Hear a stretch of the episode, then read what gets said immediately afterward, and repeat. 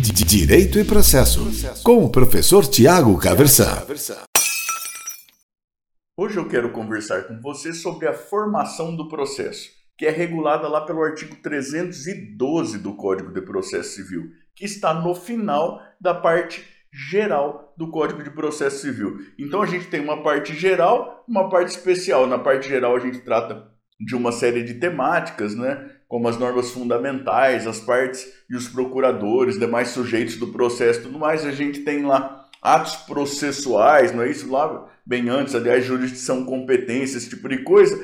Depois a gente tem as tutelas provisórias, lá no artigo 311 a gente tem a gloriosa tutela da evidência, não é isso? No artigo 312, formação do processo. Porque esse final da parte geral do Código de Processo Civil trata de formação, suspensão e extinção do processo. A intenção hoje é conversar sobre a formação regulada, como eu já até adiantei, lá pelo artigo 312 do Código de Processo Civil. E aí a gente vê que o código trata da formação de um processo de uma relação jurídico-processual a partir de duas perspectivas, da perspectiva do autor e da perspectiva do réu. Então veja, da perspectiva do autor, a formação do processo se dá com o protocolo da petição inicial, com o registro ou com a distribuição da petição inicial. Veja que se a gente lembra lá dos pressupostos processuais de constituição, a gente vai ver petição inicial, jurisdição. É exatamente isso. Quando uma petição inicial, seja ela apta ou não, encontra um órgão jurisdicional, e a gente vê os órgãos jurisdicionais lá no artigo 92 da Constituição Federal, não é isso? Quando uma petição inicial encontra um órgão jurisdicional, seja ele competente ou não, a gente tem a formação do processo na perspectiva do autor. Em relação ao autor, está formado o processo.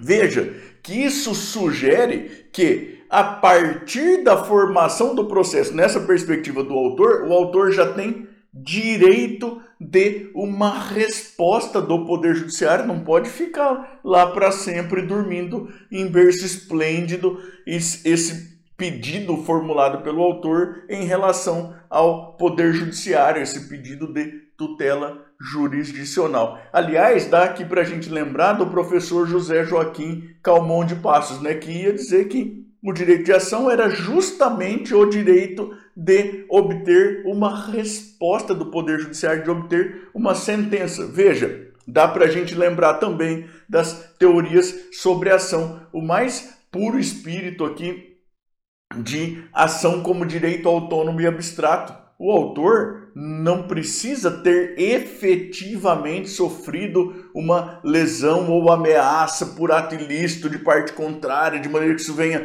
a efetivamente ser reconhecido e tudo mais, e que ele tenha direito a uma sentença de procedência. Aliás, o autor não precisa ter nem direito a uma sentença de mérito. Protocolou a petição inicial, a petição inicial encontrou um órgão jurisdicional, ele tem direito já a uma resposta, ainda que eventualmente essa resposta seja uma sentença proferida com fundamento lá no artigo 485 do Código de Processo Civil, ou seja, uma sentença de extinção sem julgamento do mérito por qualquer circunstância que seja. Beleza? Então, da perspectiva do autor, a formação do processo se dá com o encontro da petição inicial, seja ela apta ou não, porque a aptidão da inicial são outros 500, já é pressuposto de desenvolvimento válido e regular. Então, encontro da petição inicial com o órgão jurisdicional, seja ele competente ou não, porque competência também é pressuposto de desenvolvimento válido e regular e não de existência do processo. Tá certo? Veja que a partir disso a gente já pode ter, inclusive, solução de mérito, né? com um julgamento liminar de improcedência, por exemplo, técnica lá do artigo 332. A gente pode ter também uma pronúncia de prescrição, por exemplo, que também implica extinção com julgamento do mérito, formação de coisa julgada em sentido material e tudo mais, não é verdade? Agora, veja, para que possa haver sujeição da vontade da pessoa, do patrimônio, de quem foi colocado pelo réu, pelo, perdão, de quem foi colocado pelo autor como réu no processo, aí é necessário um passo além para a formação dessa relação jurídico-processual, para a formação desse processo. A gente precisa angularizar essa relação jurídico-processual. E isso acontece pela citação. Então, da perspectiva do réu, a formação do processo se dá com a citação válida. Tá certo?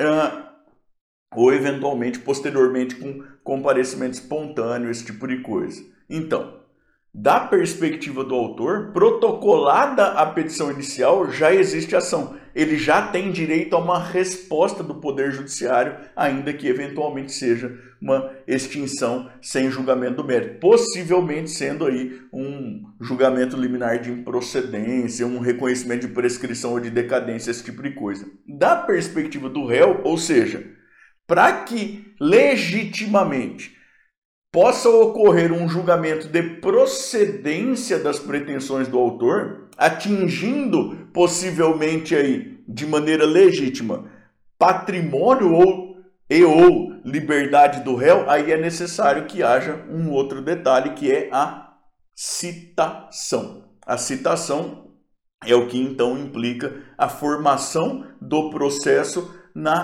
perspectiva do réu. E aí a gente pode se adiantar e pensar um pouco lá no artigo 240, né, que vai dizer que é a citação quem induz litispendência, quem torna litigiosa coisa, quem constitui em mora o réu se não houve uma constituição anterior em mora, né, e que também vai implicar a interrupção da prescrição, se bem que para essa finalidade de interrupção da prescrição, a citação retroage a data da propositura da demanda. O que não pode acontecer é não haver citação depois, tá certo? Mas esses detalhes todos da citação também, eles, eles eh, são objeto de um outro papo, né? Em relação só a essa questão da, de induzir litispendência aqui, eu preciso te lembrar que o critério de prevenção do juízo não é citação mais em hipótese alguma. O Código de Processo Civil atual né, unifica o critério de prevenção